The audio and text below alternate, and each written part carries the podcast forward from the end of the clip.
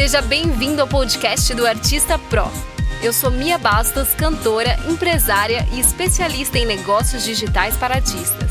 Aqui você vai ouvir sobre os bastidores do mercado da música, análise dos cases mais populares da atualidade e conteúdos exclusivos que vão te ajudar a assumir o controle da sua carreira e faturar já. Sejam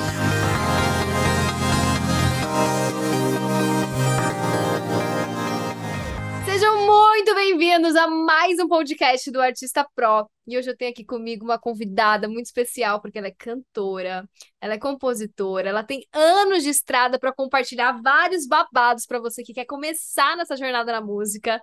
Pati Mendes, seja bem-vinda! E também minha aluna Oi, do Artista Pro. Muito importante dizer isso, né? Muito Tudo bom. bem, Mia?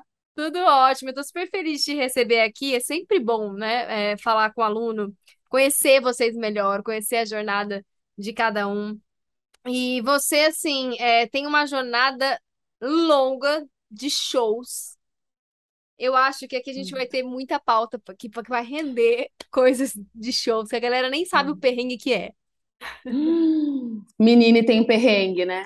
Pensando em 19 anos atrás, Imagino. E como é que, como é que começou essa vontade? Vamos, vamos do começo. Como é que começou essa vontade de música, primeiro? Eu venho de uma família que já tinha, né, meus avós dos dois lados, né, tanto de pai quanto da mãe, são eram músicos, né? Uhum. E acabou que eles não continuaram. Eu mesma não peguei essa veia, mas acho que veio no sangue, assim, eu não, não acompanhei, mas veio no sangue. E então, desde criança, assim, eu, eu era aquela criança que montava as minhas peças de teatro e fazia todo mundo sentar para assistir, sabe? Sim. Gostava de pegar os, os disquinhos que eu gostava e aprender A as gente, músicas a gente inteiras. seria amiga desde essa época. Você Muito é amiga amiga desde que eu essa. queria ter na infância e não tive. Exatamente. Eu sou aquela que shows. imaginava, imaginava as coisas, montava o meu palco, fazia o meu show, entendeu? Eu era dessas, assim. Mas eu venho de uma época que eu não tive muito. Porque hoje é muito fácil você colocar uma criança Uhum. numa aula de instrumento, né? Então, pais, acreditem no seu filho desde criança, coloque ele numa música, é super importante. Eu não tive isso. Então, mais pra frente, lá com 12 anos, meu pai comprou um karaokê. Ele estava com a ideia de montar uma casa de karaokê quando começou esse negócio, Caraca, lá, sei lá, em é dessa 95, época. A gente é dessa época. 96, 97, mais ou Você menos. escolhia o número da música que estava no catálogo. Tipo, era 3, 4, 21. Galera, geração Z, que não sabe, que, acha que o karaokê é botar no YouTube. Não, gente, existia um aparelho de karaokê que a gente comprava. Eu ganhei o meu no com- Natal. E aí tinha o cartucho. Você queria, ficava querendo outros cartuchos, entendeu? E aí vinha com as pás. Não, sensacional. Mas era ótimo para você se desenvolver, porque você cantava aquela música até você não aguentar mais. E você ficava bom naquela música. Hoje em dia, eu começo no é. karaokê aqui, eu canto uma vez, já tenho uma outra do lado que eu também gosto de cantar, já vou pra próxima, já vou pra próxima, não desenvolvia, né? Não desenvolve como antigamente. Isso. E lá você tinha que, hora que acabava todas as músicas que você gostava muito do seu cartucho, você tinha que começar a ver as outras, porque senão perdia a graça. Então você falava, não, eu vou aprender essa agora, porque a outra eu já cansei de cantar. E assim eu construí. Então, enquanto estava todo mundo brincando, eu estava cantando, isso desde os 12 anos para frente. E aí, com 17 anos, 18 anos, surgiu o meu primeiro convite para poder cantar assim em show. Eu era muito tímida, né, Mia? Eu não queria de jeito olhando, nenhum. olhando agora assim, eu não diria, não. Hum, eu era daquelas Comentem aí se vocês diriam que a Paty era tímida. Eu também era, mas. Eu era as esquisitas da escola. Meu Deus. Sabe, as esquisitas. Eu acho que os meus amigos veem hoje. Se tiver algum amigo assistindo, comenta aí embaixo. Eles devem olhar e falar: o que aconteceu com essa menina?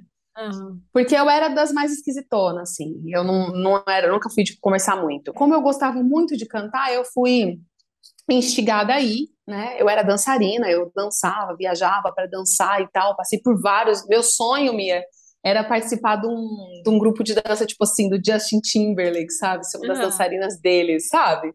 Sei lá, eu queria isso. E aí depois eu acabei mudando mesmo. Primeira vez que eu subi no palco, acho que falei, nunca mais eu desço daqui. E aí começou essa história, foi 2003, Mas já numa assim, festa. você, você tímida, Quem, quem te fez subir no palco? Você foi por vontade própria do nada? Não, me convidaram, eu fui conhecendo o meu pai sempre sentava no bar e falava, minha filha canta, Ai, meu pai fazia isso, eu odiava, entendeu? gente, eu odiava. E até hoje eu sou assim, alguém me fala, o medo da canja. Eu tenho um medo desse negócio de canja, que eu acho que canja, ou você sabe muito bem o que você tá fazendo, ou você se estrepa toda, né? O pessoal vem me apresentar, essa aqui é a minha cantora. Eu falei, quem? Sou não, gente, sou não. eu, cantora não, agora eu tô aqui, ó, no modo aqui, a paisana, eu não canto não. Né? Então, mas E meu pai era desses, entendeu? Meu pai era desses. Meu pai levantava, falava, vou ao banheiro. Aí ele passava e falava assim, minha filha canta, chama ela. E de repente chamava e todo mundo olhava pra gente, né? E eu falava, vai, não. Numa dessas, eu fui conhecendo um músico aqui, Franca, onde eu moro, é uma cidade de excelentes músicos. Aí eu fui conhecendo um, fui conhecendo o outro, tal, e aí Acho eu que tem uma caí no de músicos aí, né, em Franca? Não tem, Hum? não Não tem, você tem. Ah, é acredita? Tatuí, gente. Olha, eu confundi. Tá Tatuí. louca. Mas aqui, Perto, ó, a gente não é, Não, é outro lado. não é a perto, é outro lado. Aqui a geografia, gente está do né? lado, não, mas eu não posso nem falar nada. Nós estamos do lado de Ribeirão Preto. Me convidaram para uma banda baile já, sabe? Na época tinha aquelas bandas de baile com dançarinos e não sei o quê, e era uma banda de anos 70. E eu falei, Aham. não, não vou. Cheguei em casa e falei para um namorado meu na época, falei, Sasha, me chamaram para cantar, imagina que eu vou. Ele falou, mas por que que você não vai? Você ama cantar? Eu falei, não, mas não na frente dos outros. Ixi, eu não seria capaz, não vou, não vou, não vou, não vou. Aí ele falou, Paty, vai e experimenta. Aham. Se você não gostar, você nunca mais volta. Mas pelo menos você teve essa vivência. Tenha essa experiência. Aí eu fui lá, falei que eu ia, quase morri do coração. Eram seis músicas, Mia, que eu tinha no show inteiro. Mas como eu já dançava, eu tinha essa, essa experiência de palco. Porque o palco, ele assusta quando a gente não sabe onde se posicionar. Sim. A partir do momento que você sabe o que, que o outro vai enxergar, vai lá e faz uma marcaçãozinha, né? Num palco ali, vê onde está a luz, dá uma marcadinha no meio. Você já sabe para onde você pode ir, ele não fica tão assustador É, é assim, uma, não né? deixa de ser uma vivência, né, de, de palco. Por mais que você não tenha uma vivência na música, se você fez teatro, se você fez dança, você já está acostumado com aquele ambiente. Porque existe pânico Exatamente. da coxia, né? Quem não está acostumado, só de olhar a plateia pela coxia, assim, no canto, já começa a ter um, um pânico, né? E eu Então, tenho. pan- tem gente que Você gosta. tem? O quê? Da, pânico da Você coxia? tem pânico da coxia? Você sabe que eu não tenho pânico da coxia. Eu, eu desenvolvi, eu acho que um pânico de palco, assim, dependendo da estrutura de palco. Porque eu já enrosquei Ah, muito sapato dentro de palco. Então eu tinha que ir antes, ou então eu pedia assim, quando eu chegava no evento da festa, é, e era festa universitária, sei lá, e não dava pra eu passar o som, fazer nada antes. Eu falava pro meu produtor, falava assim, sobe no palco. Eu falei, mas anda por tudo, mapeia se tem buraco. Daí ficava o meu produtor, assim, andando que nem um louco, sem nada pra fazer, só andando e olhando pro chão antes de eu subir. É, porque tinha palco que você enroscava o salto. Teve palco que eu tomei choque, uhum, passando. acontece. Então, assim, eu criei uma fobia um pouco disso. Mas de coxinha, não. É, não, eu tenho só quando é teatro, sabe aqueles shows muito grandes de teatro? Uhum. Aí, para quem não sabe, eles têm um sinal infernal, Ah, eu adoro esse sinal. tem 15 minutos aí, e cinco. Gente, aquilo vai me dando um pavor. Eu já começo a suar, eu não sei, até entrar, entendeu? Depois que entra, tá tudo certo. Mas eu Depois que fiquei muito entra, tempo. sobe tudo, geralmente. Porque eu já subi num palco com uma dor de barriga, menina. Que eu cheguei numa festa universitária, eu tenho alergia, né? A lactose e Uhum. glúten. E, e eu, na- nessa correria de estrada, falei, ah, desencana, eu vou comer esse lanche aqui mesmo. Comi. Chego lá, desse, desse da van já meio passando meio mal, mas eu falei, ótimo, vou no banheiro do camarim. Chego no banheiro do camarim, não tem, é, não tinha tranca na porta, não tinha descarga e não tinha papel. Daí eu falei, cara, não, não vai dar pra usar aqui. Ou eu vou lá no mato lá atrás, mas esses universitários rodando o lugar inteiro, não tem. Ou eu tomo uma Coca-Cola, rezo e subo no palco. E eu escolhi a segunda opção. Tomar Coca-Cola, rezar e subir no palco. E eu falei pra minha equipe inteira, ora por mim. Porque eu não sei como eu vou subir. E daí eu subi, fiz o show inteiro, passou tudo, não sentia nada. Quando eu voltei no, no hotel só que eu fui resolver meu problema. Ótimo, mas aí a dica, hein, gente? Vai viajar, põe um papel higiênico na mochila. Nunca é demais, deixa esse você papel tem essas higiênico lá. estratégias já pré-perrengue? Sempre. Eu, meu papel higiênico tá na mochila, um remédio para dor no estômago Caraca. e o meu remédio do coração. Remédio, eu, eu tomo um remédio para arritmia que eu descobri também num perrengue de palco, e depois eu posso contar, mas assim, eu Não, passei mal, pode que eu contar quase com certeza. morri. Eu quase morri, Mia, quase morri. Depois dessa banda de anos 70, eu fui mandada embora, né? Falou que eu não servia para cantar, que eu não era boa, que eu era dançarina mesmo. E assim o tempo passou, passou, e eu continuei com, esse, com essa estratégia. Eu ia sentar, sentava num bar, meu pai chamava fulano, canta, ela canta, e aí eu levantava, passava uma vergonha tal. E aí eu caí numa outra banda baile, e aí nessa banda eles me desenvolveram mesmo. Aí eu Uhum. comecei a entender, criava as coreografias, a gente dançava, era uma banda muito legal, a gente viajou muito tempo, era uma banda bem grande de Aham. baile, e eu fui até cansar desse negócio de ter que vestir o espartilho para poder dançar. É, eu comecei a cansar disso, né? A idade foi batendo, eu falei, gente, eu não quero mais vestir espartilho para cantar esse tipo de música, eu tô de boa, eu não quero mais. E eu fui pro bar, então eu fiz o contrário, eu não comecei num barzinho e foi pro show grande, eu comecei nos grandes, para festas, eu Uhum. cheguei a cantar nessa banda para 600 mil pessoas Uau. num, num Réveillon de praia, assim, era, a gente viajava bastante, era muita gente. O E Réveillon aí depois eu fiz, Copacabana, assim, gigantesca. é, a gente, aí tem o de Ilha Comprida, não sei se você já ouviu falar, mas é assim, surreal, vários artistas, e a gente fez essa, dois dias, uma dobradinha, assim, muito legal, várias experiências legais, vários saltos quebrados em palco, vários tombos, entendeu? E ali eu me desenvolvi mesmo, e aí eu caí no bar, Porque e tem uma bar eu coisa, né? É, quem, tem gente que acha que vai conseguir se preparar tudo aqui na teoria, no racional, mas o palco é o que é onde Não, você vê. Será que isso é pra mim ou será que isso não é? Será que eu gosto de estar na estrada tantos exatamente, dias por semana ou não gosto? Será que eu, né? Então, assim, é, exatamente. é muito diferente você ver o glamour da coisa e você vivenciar a coisa. Você teve esse, esse conflito, assim? Ah, eu super. Esse é o meu sonho, e daí quando você começa a vivenciar, você fala, será? Ou não? Pra você foi eh, mais tranquilo. Bia, nunca foi meu sonho, né? Eu sempre foi o meu hobby. Só Entendi. que eu sempre fui perfeccionista. Então eu sempre olhei, e eu, tanto que eu, os meus, meus amigos da faculdade, por exemplo, não sabiam que eu era cantora. Que eu viajava de final de semana e estava lá na segunda-feira para. Ninguém sabia. Uhum. Depois que eu fui começando a contar, porque aí as pessoas começaram a me ver na cidade. Chegar numa uma festa, estar eu lá. Uhum. Chegar num bar e eu tá lá. E aí as pessoas começaram a entender que eu era cantora também, que eu não era só educadora física, que era o que eu falava para os outros. Qual é a sua profissão? Eu sou educadora física. Era Entendi. isso que eu era, entendeu? Demorou pra Só você que quando eu... entender que era a tua profissão também, pra você mesma. E aí é, eu recebi o primeiro convite para participar de programa de televisão, que foi Mulheres que Brilham, Uhum. do Raul Gil. E aí eu fui e eu gostei da experiência, assim, sabe? Como é, como é que foi? falei, Você cantou hum, sozinha? Como é que era esse programa? Eu cantei O Mundo é um Moinho, cantei sozinha, Instrumental no fundo? instrumental no fundo. e cantei sozinha. E aí, é, ah, tinha a banda, né, do lado. Uhum. Tinha uma bandinha do lado lá, o, o, o, o cara tocando piano e tal, e eu cantei O Mundo é um Moinho. Foi bem gostosa a, a, a experiência, eu fiquei muito nervosa.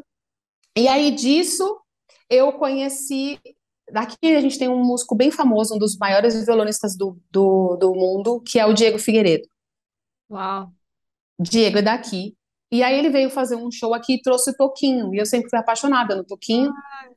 Quem não? Depois que eu, é, depois que eu saí da banda dos anos 70, que eu passei por uma banda de tudo, eu fui cantar bossa nova. Eu cantava bossa nova em barzinho, samba e bossa nova. Então eu conheci assim, o Toquinho foi surreal e eu conheci um outro cara lá que me chamou pro show de São Paulo, que eu falei que eu quase morri.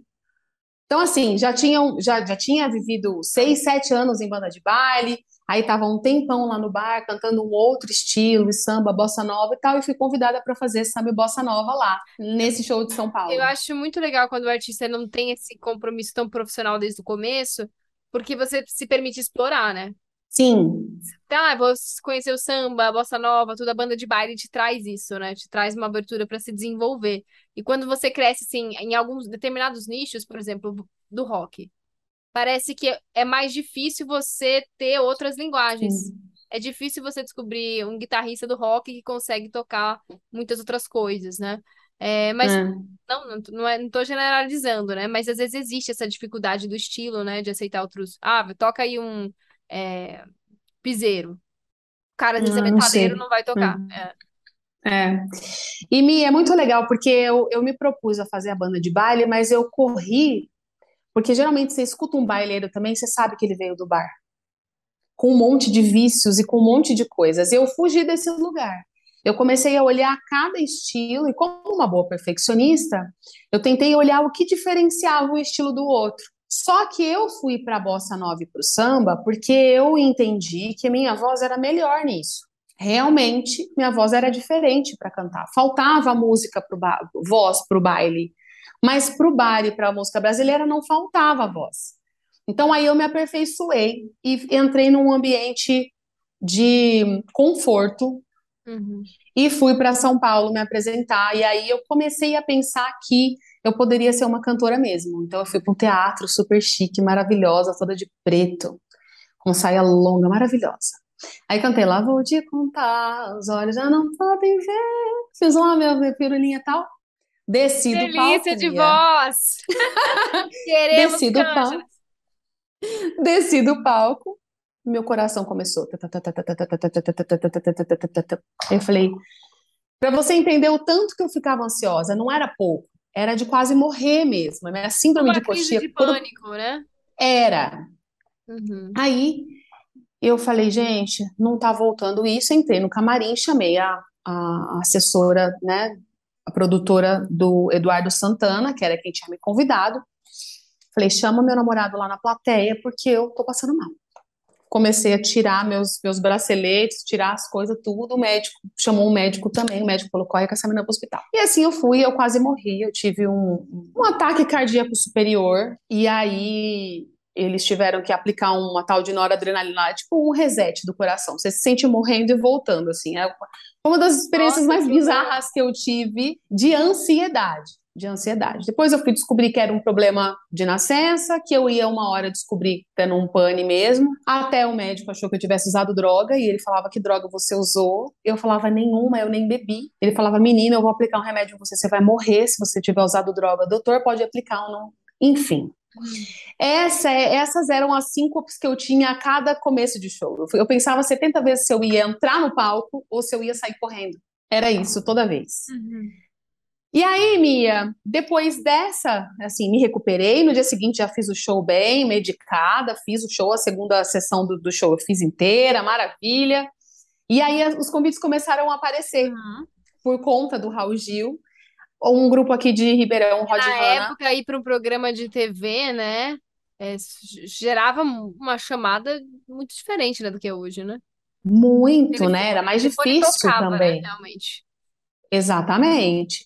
E aí o Rod Hanna me chamou, que é uma banda disco em Ribeirão, é a maior ba- banda disco do Brasil. Eles me chamaram para fazer uma temporada lá. Então aí, né, quando eu fui chamada pelo Rod Hanna para fazer uma banda que está sempre nas, nas televisões e Faustão e programa não sei do que, fazendo shows de grande importância, casamento de famosos, e eu vivi essa experiência, eu falei, gente, é isso que eu quero para mim. Só que eu já estava com quase 30 anos. Dez anos se passaram entre eu ficar escutando as minhas apresentações, achar que estava horrível, ir lá estudar, buscar uma coisa nova, procurava um professor novo, fazia aula, anotava tudo, treinava, gravava, me escutava, procurava outras coisas, ia vendo o que que eu gostava mais, que tipo de voz eu gostava mais. Foram dez anos assim. Caraca. Mas E é o tempo aí- de desenvolvimento de um artista, né? Que hoje em dia o mercado fez a gente entender que a hora que a gente tá mais pronto é o horário que a gente não presta mais, né? Exatamente, exatamente. E por muito tempo eu fiquei nessa neura. De meu Deus, eu tô ficando velha, assim. Quando eu te encontrei, eu tava muito nessa hora. De meu Deus, tô ficando velha, não vai dar Ainda mais certo as mais. mulheres no mercado é, da música, né? Então é um mercado que tem pouca empatia com as mulheres da música. É um mercado com 4% de mulheres ainda. Então a gente não consegue se ver. E quando a gente não vê muitas mulheres acima de 30 começando, a gente vai. Desacreditando que é possível. Sim, Então, o papel sim, que a gente tem hoje, assim, né, de construir essa, essa nova onda, assim, da música, é de resistência. Eu vejo assim. sim, Tem que continuar pela exatamente. resistência, tem que continuar pelas próximas, tem que continuar por mim também, né? Paty, então, e daí É, você descobre esse problema do coração, e como foi pra você voltar a fazer show depois que você descobre um, algo assim de saúde? Ô, Mia, eu não parei. Uhum. Eu não parei. Eu emendei no Rod Hanna E lá e Hot lá eram Hanna você era backing vocal. backing vocal dançarina, porque lá as backings dançam o tempo inteiro. E tem DVD com você? Porque eles faziam um monte de DVD, né? Não tem DVD comigo. Eu devo ter alguns vídeos assim guardados num. Eu ainda nem postei, ainda tenho, mas tem uns vídeos guardados assim. Que Tinha um legal. programa de televisão, no programa da tarde tinha também, programa de televisão e tal, mas eu não, não sei realmente onde está, eu precisava procurar. E eu fazia o show, Mia, com um polar. Colocava minha cinta, né? E o relógio da frequência, tomava o meu remédio e fazia o show inteiro controlando, monitorando tal. Hoje eu não preciso mais disso, já sou mais tranquila com relação a isso. Acostumei, Um né? Tomo meu exemplo de remédio. superação, é. Mas é muito isso. Eu acho que cada ambiente novo que a gente vai é, dá uma ansiedade diferente, né? Então, ah, eu já sou cantora, mas se você for abrir uma live e você não está acostumado a abrir live, você vai ficar mais tensa, porque é um formato diferente. Ah, eu sou super desenvolvida com câmera, já gravei vários clipes, mas a pessoa às vezes vai fazer um Reels, um vídeo curto e é diferente, né? Então, os formatos, eles desafiam a gente. E tá, tá caindo a nossa conexão. Pronto, voltamos. Gente, Completamente, Mia, quem faz completamente. podcast ao, vi ao vivo não, né? Mas digital é assim, às vezes a gente enfrenta umas paradas de conexão. Gente, é assim. Tava lindo, até agora tava lindo. Mas foi muito interessante, assim, porque aí com 30 anos eu, eu decidi que era isso que eu queria da vida. Uhum. Não estava mais no Rod Hanna, tinha acabado a minha temporada lá. E eu me vi totalmente perdida, completamente inserida no ramo bossa nova, cantora de música brasileira, e insatisfeitíssima. Mas É, é, terminei essa temporada do, do Rod Hanna, só tirando uma dúvida aqui. É, aquilo, o trabalho no Rod Hanna te preenchia, o trabalho de back vocal, tudo, ou você sentia que já não, não tinha alguma coisa assim, certo? Me preenchia completamente, completamente. Uhum, É, hoje eu entendo que eu, como artista, eu posso ter mais voz até, e, e, e talvez não, não fosse lá o meu lugar para todo sempre. Mas é uma família, assim, Legal a sensacional. relação lá dentro da banda? Nossa, eles são sensacionais. É, a gente é muito respeitado como artista, é, respeitado com, com, com o jeito que paga, com o jeito que trata, com o jeito que a gente viaja, com tudo. A gente é extremamente respeitado. Então, assim, eu vivi uma elite de trabalho. Eles fazem aquilo rodar num profissionalismo absurdo. Uhum, Então eu comecei a ver que era possível e não tão distante, era ter uma produção, era pensar em algumas coisas para fazer rodar. uhum, entendi. E aí é, eu saí de lá e estava nessa situação assim, perdida agora, 30 anos sem saber o que fazer, cansada de bar, pensando que teria outros caminhos, e eu resolvi vender todas as minhas coisas aqui, meu apartamento com tudo dentro. Uau. Coloquei minhas coisas pessoais no carro e fui para o Nordeste. Mas você tinha família lá? Você tinha alguma coisa? Meu pai morava lá por um tempo e eu fui uns dois anos seguidos de férias lá para João Pessoa. Lá Uhum. tinha uma faculdade de música e eu queria ver a música brasileira, Mia, de lá, não daqui. E A gente aí me faz muita de mudança na vida por causa da música, não é? Eu muito, indo para. Portugal agora, né? Não é sobre um emprego, uma coisa, é a música, né? É, a, É a música. é São as experiências, né? A gente que é artista é um pouco é, insatisfeito, parece. Você se sente assim? É, você tá olhando um negócio, mas daqui a pouco você quer um outro, porque aquilo você já conseguiu, e você fala, agora eu quero conseguir fazer daquele jeito, eu quero. A gente tem um um negócio É que parece que movido, eu acho que é ferve. movido a projetos, né? A novos ciclos, a novas eras, novas entregas. Não são, eu acho que não agrada o artista uma rotina muito monótona, né? A gente está sempre buscando algo novo, né? E o artista ele tem que estar tá sempre refletindo as mudanças, os tempos, tudo. E a gente, se a gente não se sacudir, se a gente não ficar desconfortável, a gente não consegue produzir. Colocou um Não, artista com tudo muito confortável, artista com contas tudo muito pagas. Esse cara é difícil de se movimentar, com entendeu? certeza. Então eu, Uhum, eu acho que o- às vezes estar muito confortável foi uma coisa que é, em alguns momentos segurou a minha carreira. Em alguns momentos, os momentos que eu mais cresci foram os momentos que eu estava extremamente desconfortável. Foram momentos que eu me lembro um pouco doído, né? Porque é difícil, claro, né? esse- lidar com esse desconforto. sim. Mas olhando os picos de crescimento da minha carreira, eles foram exatamente nos momentos de desconforto. Exatamente, exatamente. E eu, eu olhei aqui e falei, gente, eu não posso mais ficar nesse conforto, eu vou ficar a vida inteira assim, e daqui a pouco eu vou me ver com 50 anos sentada num bar cantando, eu não quero. Mas você sabe o que que é engraçado também? Agora você está você tá falando conforto. Quantos shows você fazia com Rod Hanna por mês? Você sabe? Ah, uns oito. Fazer uns oito. Eu peguei uma época legal, Aham. eram uns oito shows. Ah, tá. Eu imaginei que eram 20, 30 shows por mês, alguma coisa assim. Não, Porque eu falei, não, deve ser difícil demais também sustentar um pique desse, né? não era. Era dois, no máximo três por semana, com uma logística agradável. Aí eu peguei a primeira temporada que eu fiquei no Rod Hanna, a Nora estava tendo o terceiro de- neném, então a gente viajava com ela grávida. E aí, tipo, tinha toda essa logística, né, de, de, de poder estar sempre bem acomodado, tudo porque ela estava grávida. Logo ela saiu para ter o neném, a gente assumiu a frente para ela até ela poder voltar e viajava com Luquinhas pequenininho. Então, assim, a logística sempre foi muito gostosa e muito Família. familiar, muito família. E, e aí eu resolvi, depois dessa, pegar minhas coisas, coloquei tudo dentro de um carro e fui para São Paulo, deixei meu carro na Cegonha e fui para João Pessoa. Fiz uns contatos, procurei umas academias, consegui emprego à distância, fiz, é, não era uma época, né, tão fácil de ter videochamada assim, mas fiz É, por telefone essa entrevista, sim. eles me chamaram e eu fui embora. No aeroporto, Mia, eu eu tenho 1,67m, eu tava de salto, sei lá, 1m e quase 80.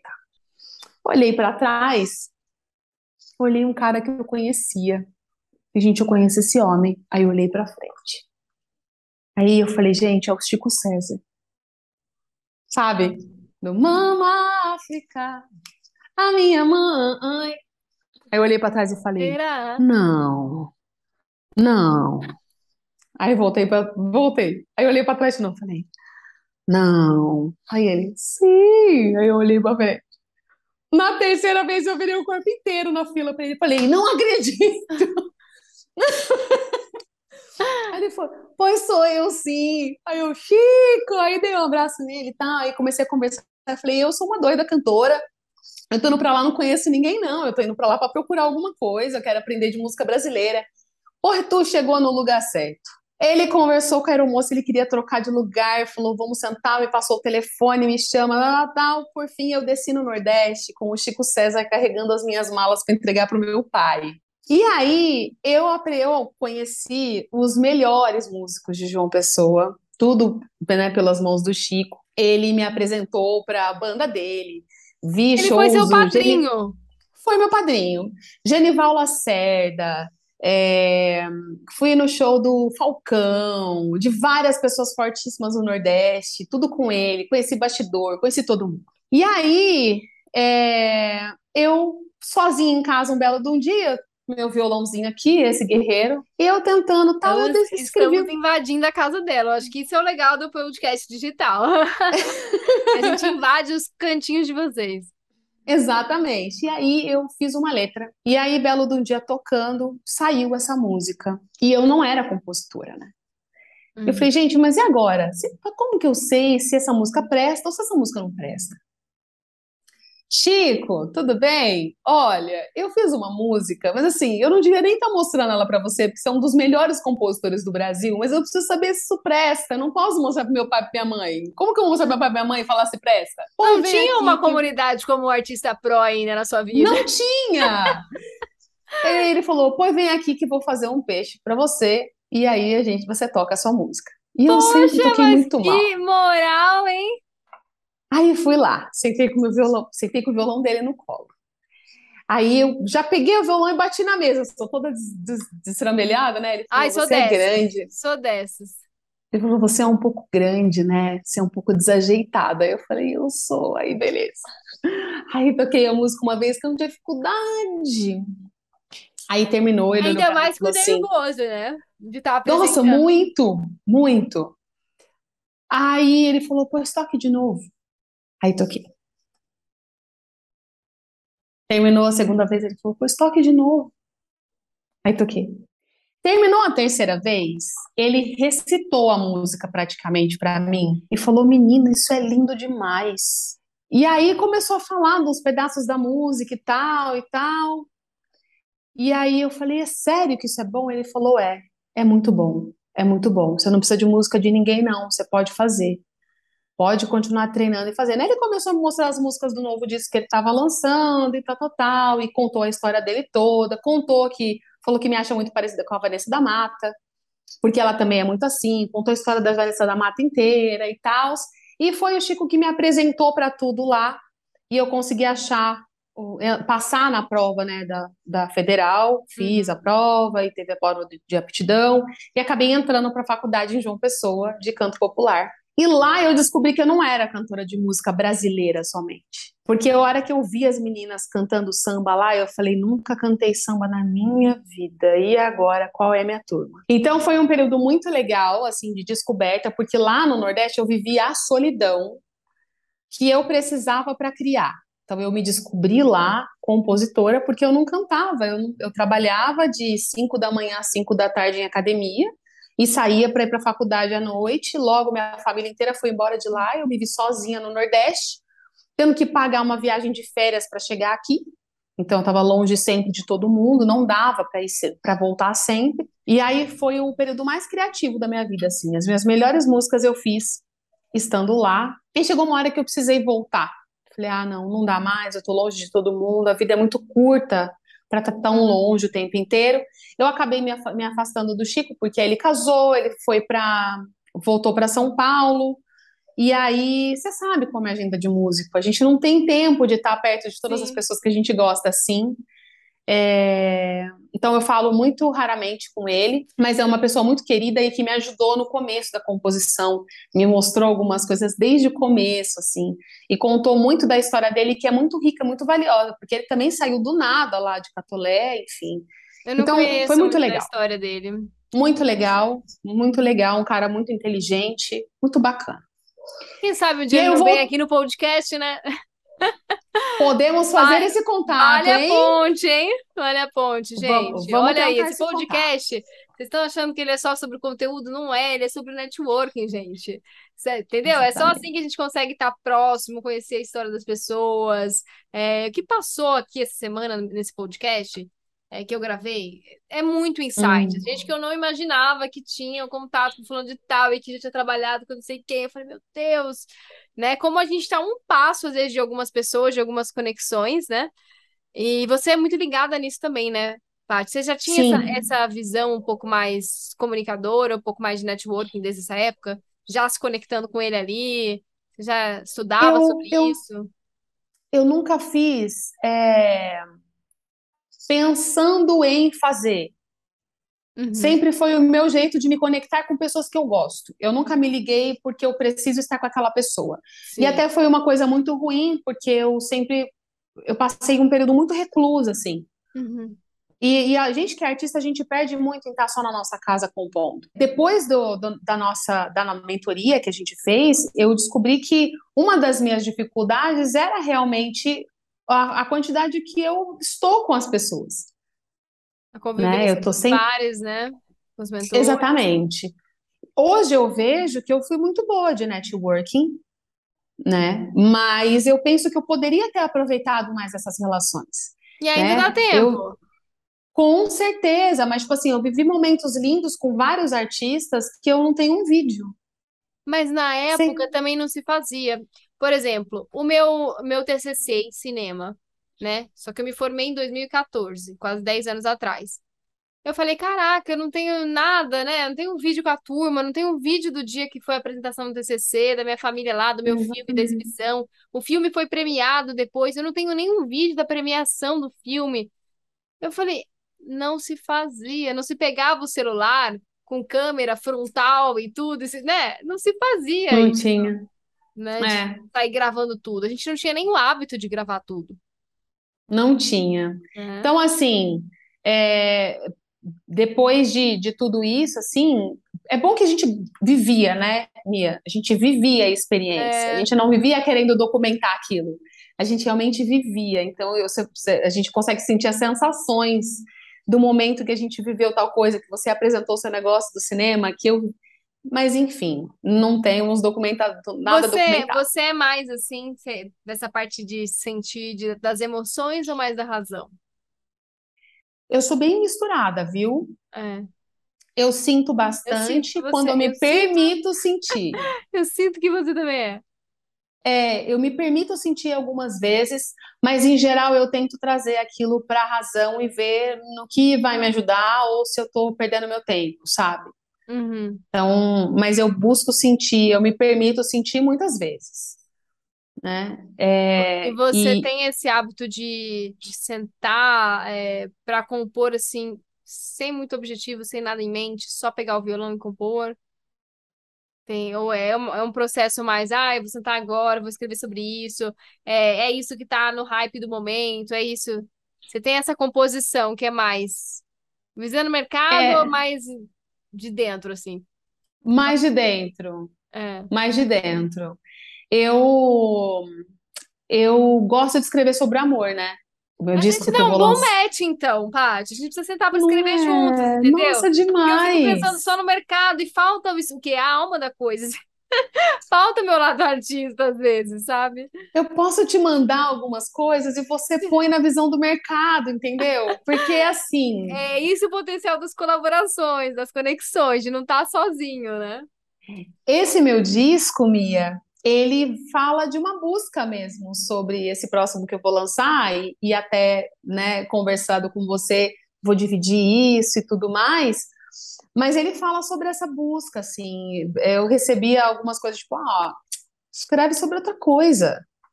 Escreve sobre outra coisa. Não vamos não- só de amor, mas é só amor, mas pelo amor de Deus. Então eu tentei nesse meu disco, a primeira música dele, que não vai ser a primeira música a ser lançada, ela fala Uhum. sobre essa época de pânicos e tudo mais. E aí eu tentei escrever, a primeira que eu vou colocar é sobre política. Eu escrevi sobre política e eu vou lançar ela em primeiro lugar. E aí depois de uma busca longa sobre tentar outros assuntos, eu fiz, acho que minha canção mais adolescente da vida e ela foi pro meu disco. Você lembra do Torne? Do tan tan tan tan. I thought I saw a man brought to life. Was warm, he came around like. Ela tem bem a, a vibe da. Do...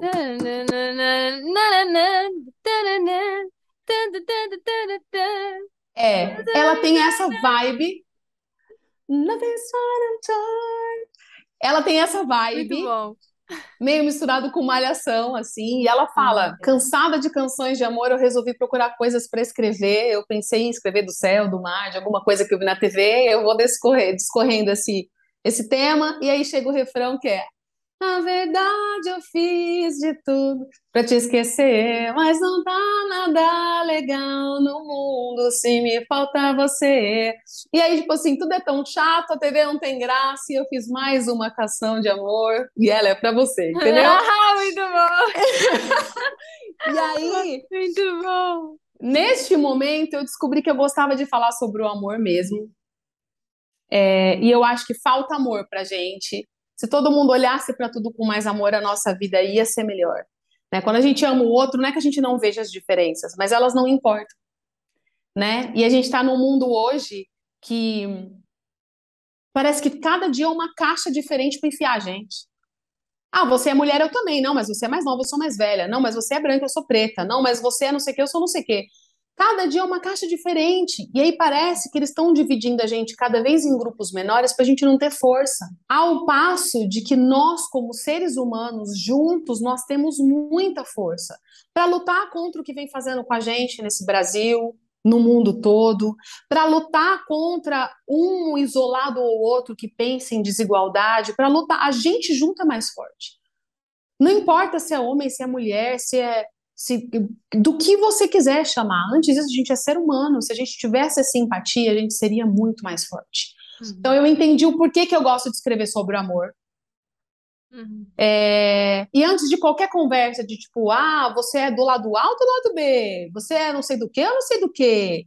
Tipo, quais são as nossas intenções, sabe? Um e para o outro. Antes das nossas ideologias, vem o que a gente é como ser humano, o que a gente pode fazer para o outro espera de volta para a gente, sabe? Então eu tenho achado isso muito chato e eu acho que ter assuntos mais leves e mais gostosos às vezes podem nos conectar com uma história, com uma, tipo, a gente é diferente, mas a gente com certeza vive uma situação igual. Isso nos aproxima. Uhum. O resto não importa, entendeu? E eu comecei a viver isso porque eu, é, quando a gente sai de um lugar muito nosso e vai para um lugar que ninguém conhece a gente, a gente vive a solidão mesmo, né? Sim. E nesse momento que eu comecei a buscar é, é, sobre o que eu queria dizer mesmo, O artista, sabe? ele precisa é, aprender a lidar, em algum momento ele vai precisar saber lidar com essa solidão, porque o trabalho do artista, ele é meio introspectivo. E às vezes Sim. a gente fica com essa obrigação das redes sociais de tá sempre mostrando, sempre muito para fora, para fora, para fora, para fora. E isso está diluindo cada vez mais a, a, a poesia da nossa música.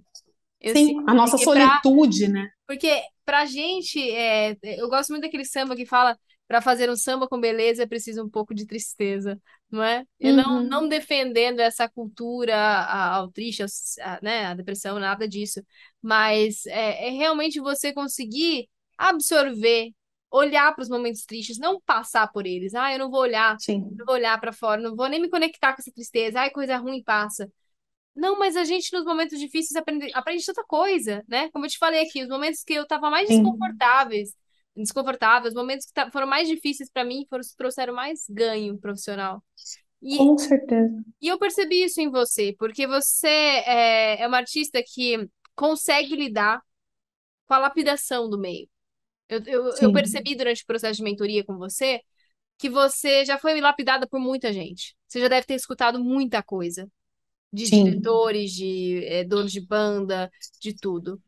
E eu acho Sim. que isso vai criando um calo na nossa personalidade, né? Que ou a gente é, fica na defensiva demais e não aceita nada, ou a gente entende que é a lapidação natural, eu, eu permito, eu vou me melhorando. É.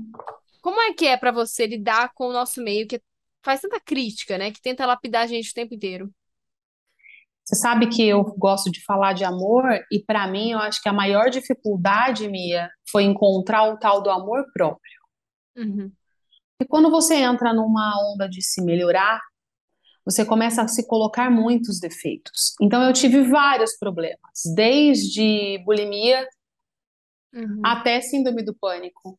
E tudo por conta des, dessa cobrança excessiva, entende? De ter que estar sempre magra, de ter que estar sempre bonita, de ter que, senão não serve, senão não serve, senão não serve.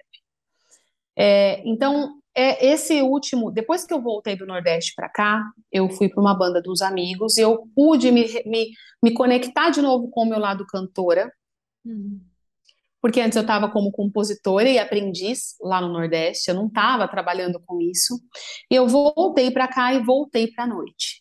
E eu comecei a me ver novamente em bandas, em filmagens, totalmente num formato diferente. Eu voltei do Nordeste para cá 10 quilos acima do meu peso. Eu tive que aprender a gostar de mim de novo, aprender a me escutar cantar de novo, cantar outras coisas diferentes de novo. É, ver outras linguagens, já tinha o sertanejo, que não é uma coisa fácil de cantar e não é uma coisa que eu escutava, né, para ter a linguagem, então tive que construir isso, mas eu tinha um ambiente muito seguro e muito confortável para construir. Então, assim, é, a gente nunca gosta de receber crítica, né? Eu sempre busquei fazer escutar uma crítica ali, ver o que aquilo me cabia e tentar fazer melhor para o próximo show. Eu não queria escutar aquilo de novo. Mas é aquela crítica né? que ressoa, né? Porque também tem uma galera tóxica. Mas a crítica que ressoa, eu também sempre pego ela e falo, ah, como, é como eu vou resolver isso já? Como é que eu resolvo resolvo? isso agora? Quem que eu chamo aqui agora para me ajudar a resolver isso? Exatamente. Então, assim, assim é, tecnicamente, eu busquei pessoas para poder me ajudar e fui construindo uma voz diferente. Voltei para o Rod Hanna, mais madura e tudo mais, fiquei mais uma temporada lá. E agora, e aí depois eu vim para essa banda que eu tô agora, que é uma banda de rock and roll. E sempre que eu era nova, eu falava, gente, eu queria muito cantar numa banda de rock and roll, eu queria ser tipo a Gwen Stefani, sabe? Eu sei. Don't speak, you know, aquele cabelo todo, sabe? Pulando. Era isso que eu queria da vida. E eu achava que eu nunca ia ser capaz. Eu já sou da fase mais Emily, do Evanescence, depois o Evanescence, né? Tem, tem os fãs é. que falam de um jeito. É, é. Daí tem a, a, a Hailey, Hailey do Paramore também. Aham. Uh -huh. Já sou dessa, dessa vibe. É, não, eu tava na antes, né? Porque eu era novinha, ela, a Gwen é que tava mandando no negócio, é. né? A Pink. A e aí eu falava, também gente... trouxe uma pop, uma coisa pop. É... Aliás, Nessa postura esse é um tema bom pra gente falar, né? Sobre esse pop dos anos 2000, né? Que volta. Você tem uma cara de VJ da MTV, sabia que você deu uma pegada VJ da MTV? Que comenta sobre Gente, sempre foi meu sonho. Eu, você tem eu essa brincava, vibe! Eu brincava em casa, eu colocava o pé na bancadinha em cima, que assim, ó, colocava um negocinho pra falar assim, piquem agora. Né? Eu sempre fui uma criança muito criativa. Ô, Paty, eu vou te chamar para apresentar uns podcasts aqui comigo. Ah, eu quero. O dia que for presencial, principalmente, sabe? Que for os papos longos, porque você tem essa pegada. Eu Mas... quero, eu quero, Mia. Eu é... quero. Aí eu ficava treinando, eu colocava a mãozinha aqui, assim, porque elas andavam sempre aqui, ó. E agora, em primeira posição, fiquem agora com o clipe do Backstreet Boys, As Long As You Are. Até a próxima. Eu adorava. E aí, assim, é, é, eu acho que a gente, a gente ganha com essas coisas, né? De ter, eu fui criando de uma criança tímida, eu fui criando essas coisas internamente primeiro, e depois eu consegui tirar isso de mim e hoje eu consigo colocar Sim. isso num palco, né? Mas eu fui pegando essas críticas. Ninguém gosta, respondendo a sua pergunta, ninguém gosta de receber crítica. Então, ao longo do, dos anos, eu comecei a filtrar o que realmente ia me fazer bem e o que, o que era doentio. Mas eu precisei adoecer primeiro. Uhum. Aí depois que eu adoeci, que eu entendi que não era um caminho legal. Então, tudo para mim foi um processo meio que artístico antes, até eu me, me ver assim, madura e falar: não, eu, eu tenho um monte de música e agora eu preciso mostrar ela para as pessoas, porque elas vão ficar na gaveta. Quando e eu aí eu comecei mulher falando música. isso, eu me identifico muito, porque eu sei que a gente está numa indústria que é muito pouco uhum. empática com mulheres. Então eu, eu imagino que os feedbacks que você recebeu é, foram como os meus que eu recebia também, que eram. Eu já cheguei a, a, a escutar assim. É, eu estava lapidando música você quer comprar lingerie cara? Ou você quer usar lingerie barata? Porque esse tipo de música aí você vai comprar só esse tipo de. você vai comprar, você só paga lingerie barata. Então, assim, o tipo. Você acha que isso é um feedback de alguma coisa que você recebe? Mas era o tipo de coisa que a gente ouvia, né? Então, nunca era não uma vai coisa. longe. Não, não era uma, coisa, uma coisa construtiva. Olha, acho que você deveria, né? Então, eu acho que isso é um pouco, talvez, não sei se é do mercado brasileiro, né? Agora eu tô atuando no mercado diferente lá de fora.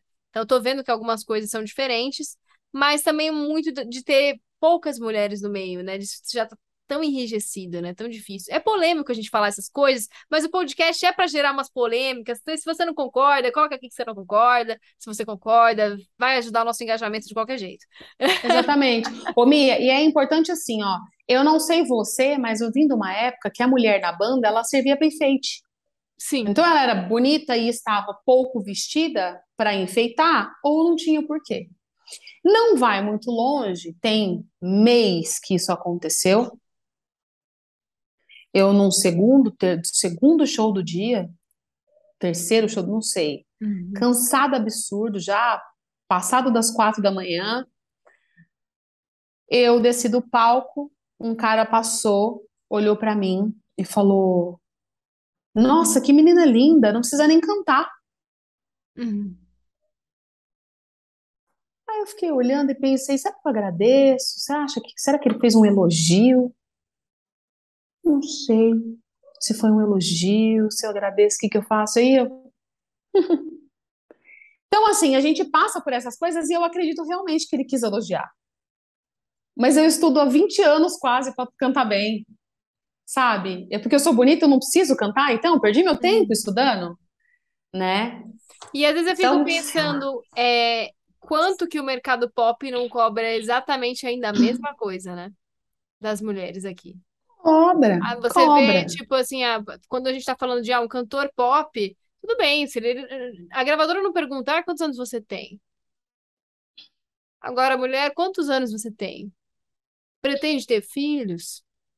É, é uma série de, de barreiras, né, que vão colocando para você quando é que você deve parar, quando é que você deve mudar o foco, porque é uma exigência para fazer, é um, é um apelo que é exigido no Brasil, sexual, para qualquer música e lançamento pop, que a mulher de acima de 30 já nem se encaixa mais. É É, vista como carta descartada. Então, assim, eu exatamente. fico pensando quanto será que a gente já evoluiu nesse ponto e quanto Sim, que a gente ainda tá tão, tão atrasado, né? exatamente. E assim, eu beirando os 40, né, Mia? Eu fico pensando assim, assim, depois de, de construir uma voz que eu acho, agora eu consigo cantar o que eu escolher, eu não vou ser escolhida pelo meu repertório mais. Agora eu escolho o meu repertório, Uhum. né? Então eu cheguei nessa fase. O que que eu vou cantar? Eu não sei ainda, mas eu escolho o meu repertório. E aí eu comecei a, a produzir o meu disco. É meu namorado que produz o meu disco, produziu o meu disco. E a gente fez um negócio completamente fora da onda do mercado, com os sons dos anos 80, 90, 2000, que a gente gostava lá atrás. Uau! É, e aí as coisas começaram a fazer sentido, mas aí eu me deparei com o, business do negócio e comigo já passada do quase chegando nos 40. E aí eu encontrei você nos podcasts e contando a sua história. Então foi foi assim, uma até virada de medo de chave. saber o que que você escutou primeiro, porque tem cada Você história sabe, que eu já gravei aqui, menina.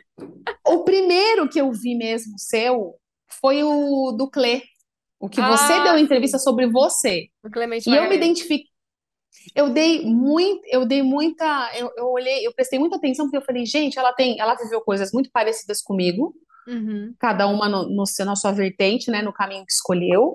Mas nós passamos por coisas muito parecidas e, tipo, ela fez, e eu gosto disso, de você pegar uma dificuldade, uhum, olhar para onde você tem que ir e tentar achar um outro caminho, que se alguém fez, você tem que conseguir fazer. Eu penso uhum, assim, se a pessoa foi, eu tenho que conseguir ir também, né?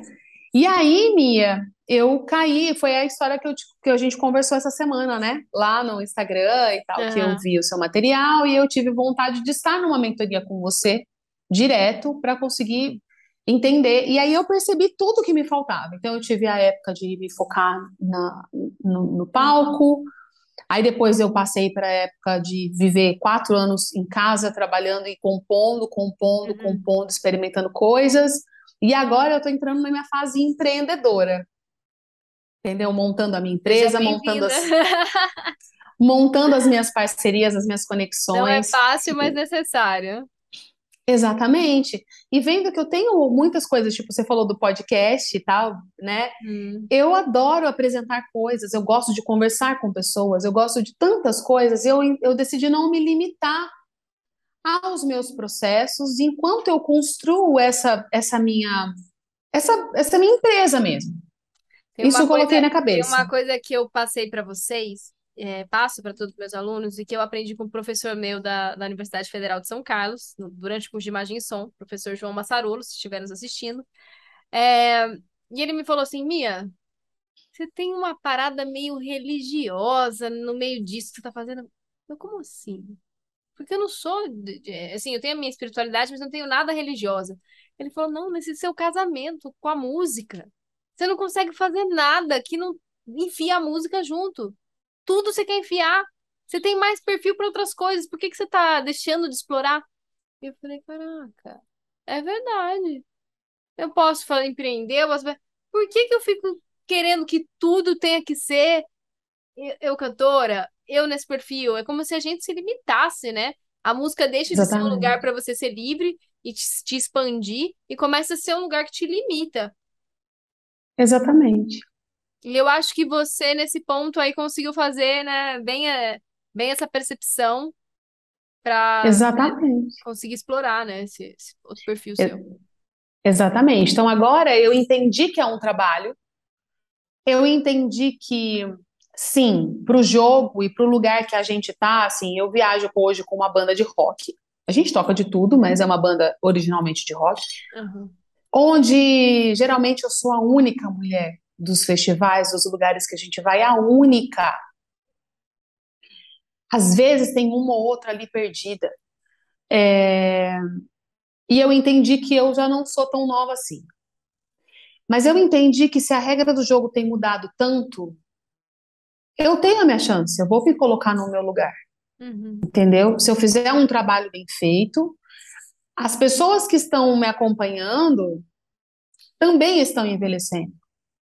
Uhum. Elas não vão querer a pessoa nova, elas vão querer a antiga. Eu gosto, eu sou alucinada na Paula Toller até hoje. Você viu a entrevista da Adele que ela fala é, que nem todo mundo vai querer consumir o que tá no TikTok, mas aquele, aquela audiência que tem mais de 30, que tá comprometida com a terapia, ela falou: essa é a minha audiência. Entende? Então a gente precisa Exatamente. saber que a gente tá chegando nessas pessoas também. Exatamente. Então, assim, eu, eu me tranquilizei depois de surtar e entender que eu demorei muito tempo tentando criar uma perfeição que nem existe, Mia. Porque Uhum. às vezes a pessoa vai te amar, escutar cantar e, e vai, não vai gostar de mim, e vice-versa, e tudo bem, tá tudo certo. A gente vai dizer coisas, né, de formas diferentes, as pessoas vão captar ou não, e tudo bem, tá tudo certo. Cada um enxerga Ninguém a agrada arte um mundo, jeito. né?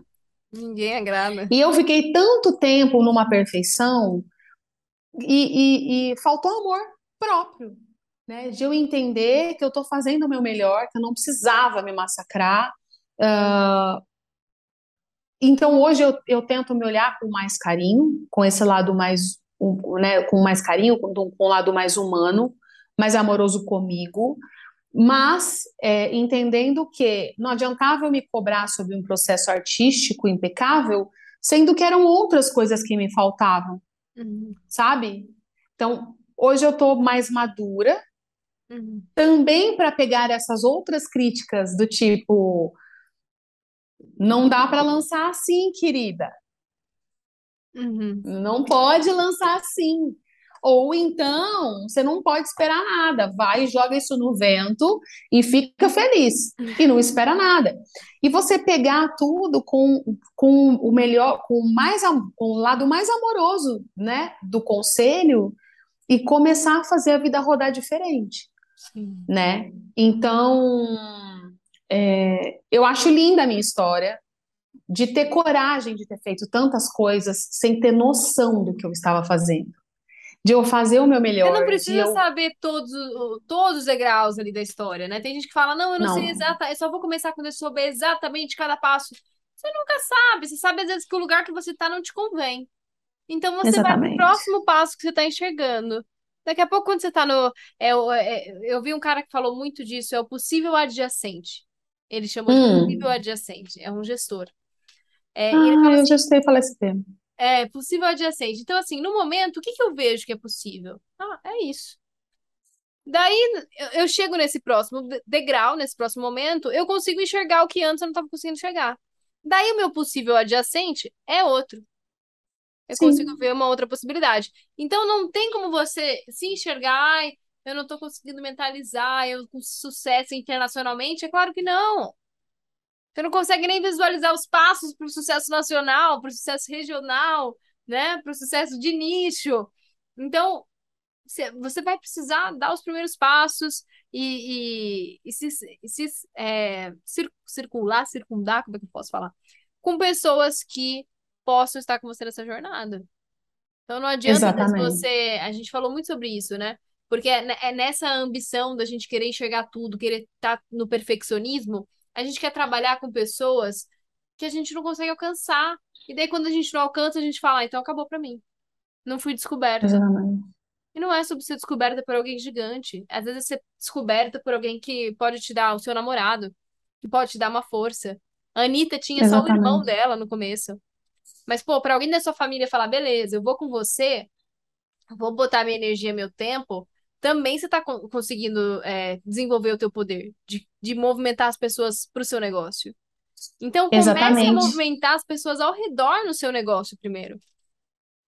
Se você não conseguir movimentar Exatamente. nem quem tá perto, como é que você vai querer movimentar alguém que tá do outro lado? Acreditar em você? E uma outra coisa que eu gosto também, assim, tomando cuidado para a gente sempre não mirar no impossível, né?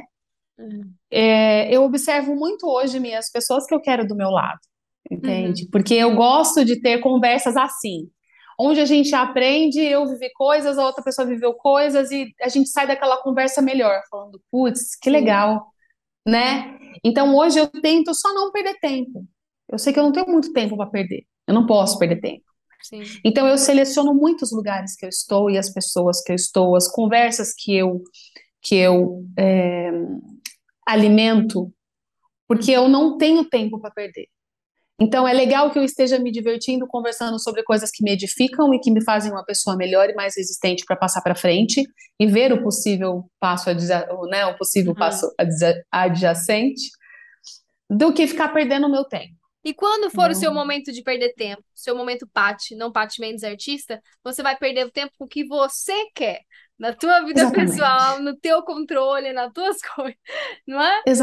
Porque Exatamente. fazer nada é Geralmente, bom. geralmente esse tempo é perdido com filmes de Natal. Aquela comédia Eu bem amo, grudenta.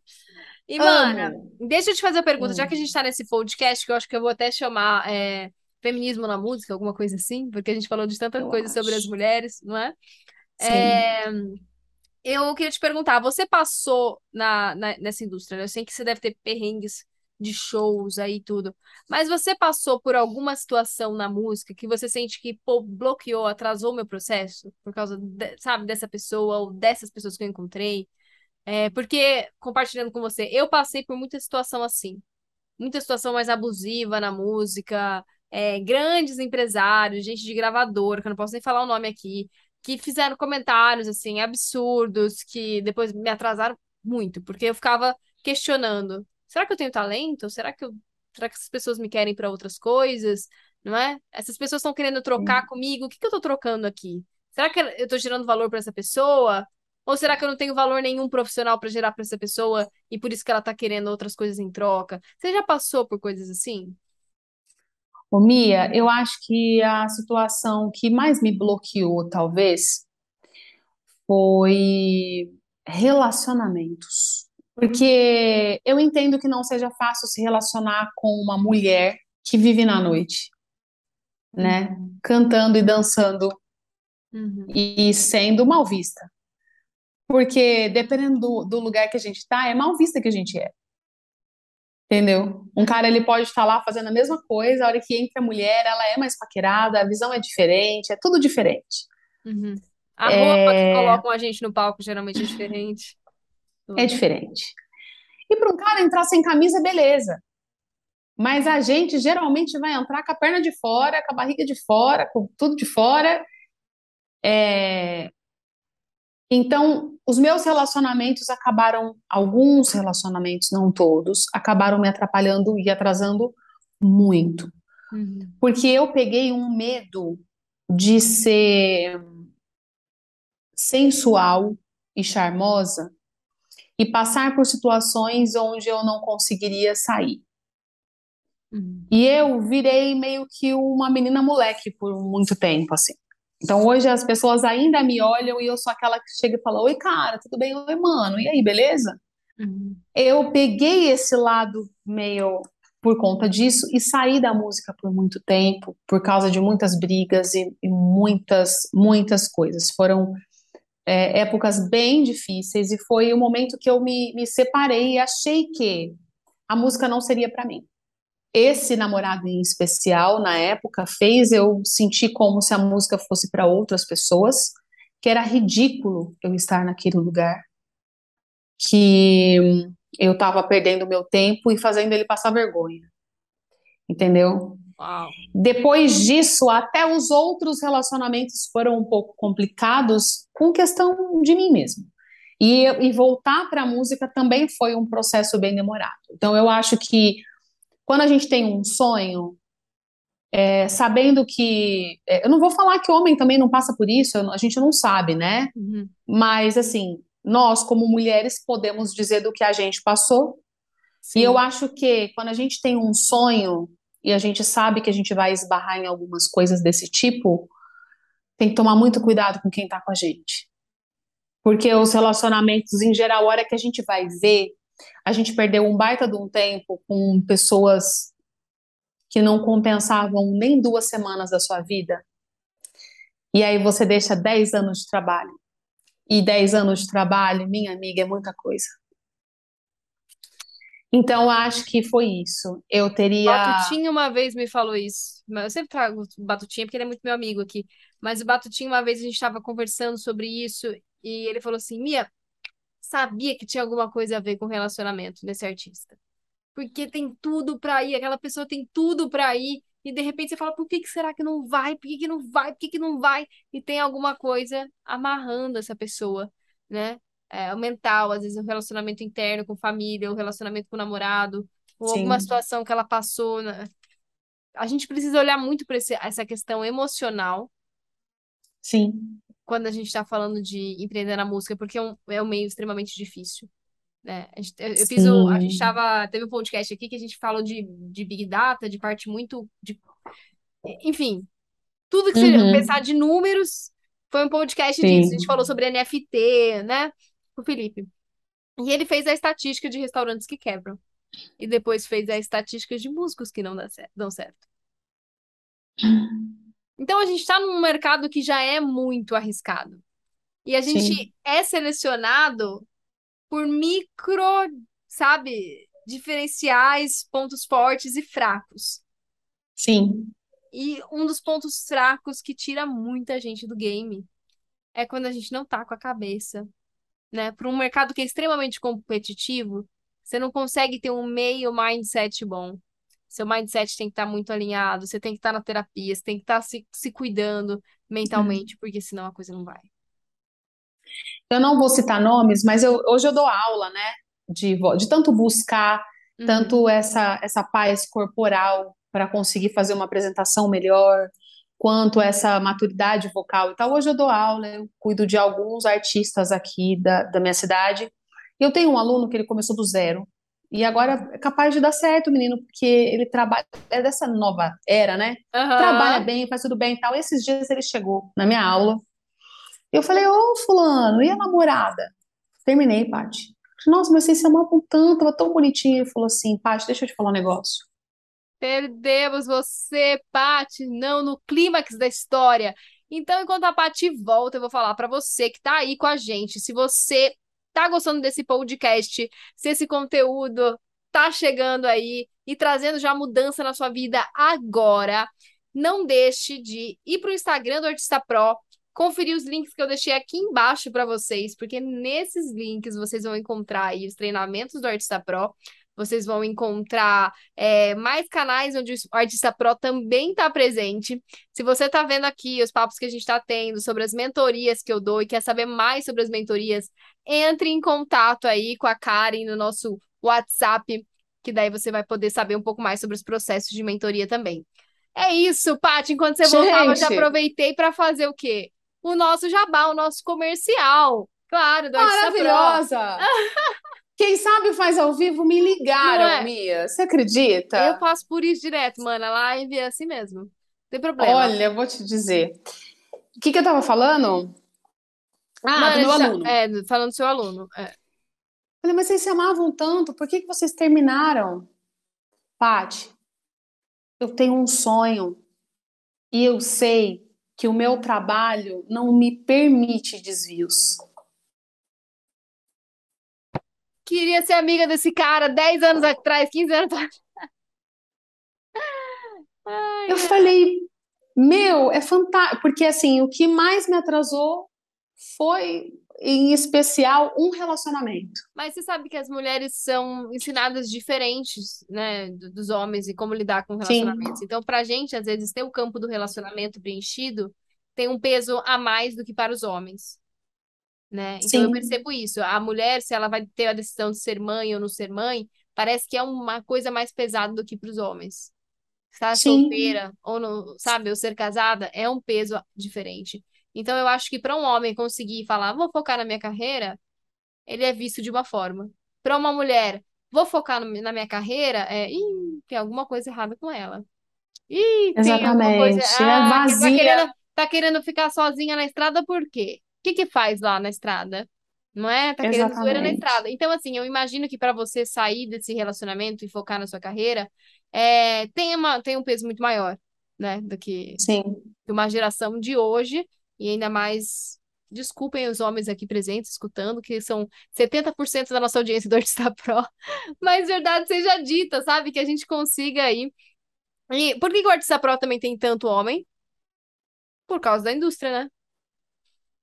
Da Sim, e eu acho legal ter muito homem para eles escutarem que às vezes a gente que é mulher, a gente já cresceu tão diminuída em algumas coisas, tendo que fazer tudo tão melhor que um homem para poder ter um pouco de espaço. Hoje, graças ao bom Deus, muitos homens não são mais assim, nós não estamos Sim, claro. generalizando.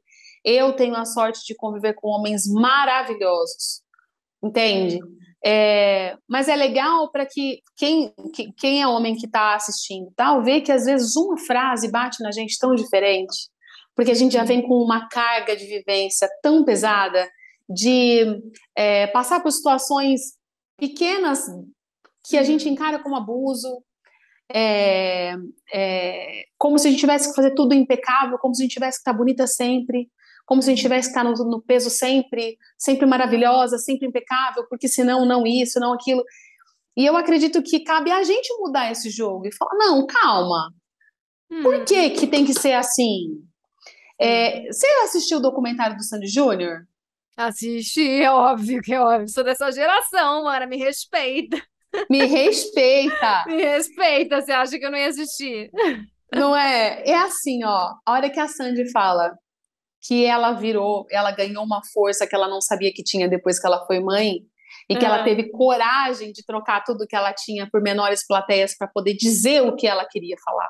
sim. Eu acho isso que aquilo sensacional, porque sempre prega um, o contrário pra gente. Você vai ter filho, tua vida vai acabar, você não vai poder fazer mais nada, sua vida acabou, sua carreira acabou, aí é só sua família. E aí vem a Sandy Sim. falando, gente, o que, que é isso? Depois que eu fui mãe, eu ganhei outros ares, eu ganhei outras. Eu, eu, eu criei coragem para fazer o que eu podia, eu ganhei uma força que eu não sabia que eu tinha. É, Então eu acho que a gente onde está. ela realmente queria, né? Exatamente, eu acho que a gente pode fazer diferente, Mia. Eu acho que a gente pode. Tem muitos homens bem criados aí, eu acho que a gente pode fazer, sabe? Que lindo a gente encerrar dessa maneira, né? Eu acho que foi uma, foi uma deixa, é, de empoderamento power. aí, uma mensagem bonita. Paty, eu sempre peço aqui para a galera que passa pelo Artista Pro deixar uma mensagem, então, para esses artistas que estão começando, né, a empreender nessa jornada que você já está há mais de 20 anos, eu também já estou há mais de 15 anos. É, fala- deixa uma mensagem aí que você diria para a Paty que estaria iniciando. Eu deixaria de mensagem para a Paty que está iniciando, querida, não busque perfeição. Se atente aos detalhes. Se atente às coisas que começaram a mudar agora. Fique de olho porque tudo muda muito rápido. Então, busque você, busque a sua arte, você estar plena para fazer as suas coisas, mas não perca tempo com perfeição, não perca tempo com relacionamentos que não te servem, não perca tempo em lugares que não vão te levar onde você quer ir. Eu, era esse, esse o conselho que eu queria ter escutado lá atrás. Incrível. Paty, muito obrigada por ter participado aqui do podcast do Artista Pro. Espero que você tenha gostado. E você que está assistindo o nosso podcast e curtiu a Paty, quer se conectar com ela de um jeito mais profundo, quer acompanhar mais o trabalho dela, não deixa de seguir ela no Instagram. Eu vou deixar o link aqui embaixo para você, tanto no Spotify, tanto no YouTube. E confiram aí o trabalho da Paty, que é demais. E tem muita coisa para sair ainda, né? Não, tá mudando tudo, entendeu? Já tá mudando tudo. Artista Pro revolucionando a minha carreira, voltando com o nome antigo, coisa nova para lançar, tá demais. Muito bom, Paty. Quer deixar mais algum contato, alguma coisa pra galera? Eu acho que Instagram é a, a, a rede que eu tô mais usando agora, é o arroba sou a Pati. É, lá, por lá eu faço todos os meus contatos e converso com todo mundo e, e é isso. Boa, gente. É, mandem mensagem lá pra Paty, que ela vai gostar de conhecer vocês também aqui. É. Um beijo, espero que você tenha gostado desse podcast, que tenha gerado muito valor para você. Mas se você também não gostou, deixa o teu comentário, se inscreve no canal, deixa o que você quiser aqui, porque isso ajuda o canal do mesmo jeito, tá bom? A crescer. Mas se você ama esse canal, não deixa de comentar, engajar, manda esse vídeo para outras mulheres que precisam das mensagens que a gente colocou aqui nesse vídeo hoje. E é isso. Eu espero que vocês tenham gostado. Eu vejo vocês no próximo vídeo. Um beijo e até a próxima. Obrigada, Pati! E no próximo episódio, muito mais sobre o mercado da música.